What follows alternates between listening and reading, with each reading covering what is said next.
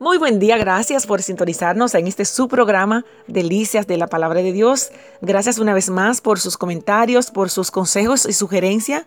Um, estamos compartiendo algunos audios repetidos en algunas semanas, eh, pero estamos trabajando para mejorar la producción y la organización de los temas, así que le doy gracias por sus sugerencias y le pido un poquito de paciencia. Estamos trabajando para hacer mejor. En esta mañana le invito a buscar en su Biblia en Colosenses capítulo 3 versos 23 y 24. Dice así, y todo lo que hagáis, hacedlo de corazón como para el Señor y no para los hombres, sabiendo que del Señor recibís, os recibiréis la recompensa de la herencia, porque a Cristo el Señor servís. Colosenses capítulo 3 versos 23 y 24.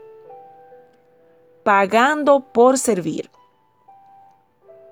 Tiempo atrás, un adolescente le dio a su padre una lección clara y práctica sobre el trabajo. Ella se ofreció a usar una de sus semanas de vacaciones de verano para cuidar a un niño autista, pagando por eso. ¿Por qué habría de hacerlo?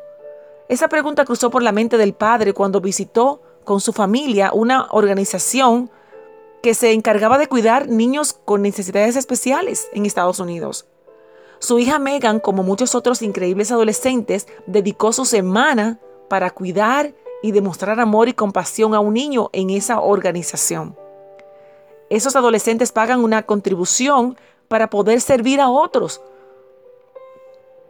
Cuando se les preguntó a la niña por qué ella estaba dispuesta a trabajar y pagar por este privilegio, ella dijo, para poder ir a un gran campamento y trabajar con niños increíbles.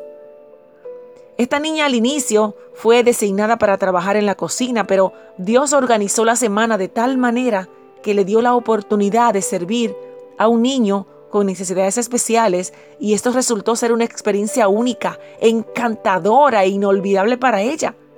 Imagínese pagar para servir a una persona en condiciones no favorables y amar a cada minuto. ¿Cuál es la diferencia entre aquellos que verdaderamente les gusta su trabajo y los que no les gusta? Aunque existen muchas respuestas diferentes, una razón importante envuelve la vocación y la dirección de Dios para nuestras vidas. Mis amados, cuando a las personas les gusta su trabajo que están haciendo, probablemente lo que hagan lo hacen bien porque lo realizan con entusiasmo. Para los que no les gusta su trabajo, tenemos un consejo. Sería sabio hacer una pausa y evaluar lo que están haciendo. Pregúntese o pregúntele a Dios si está siguiendo su vocación y la dirección que Él le dio a su vida. El Señor nos, ha dado herramientas en forma de dones y talentos para poder hacer nuestro trabajo con entusiasmo.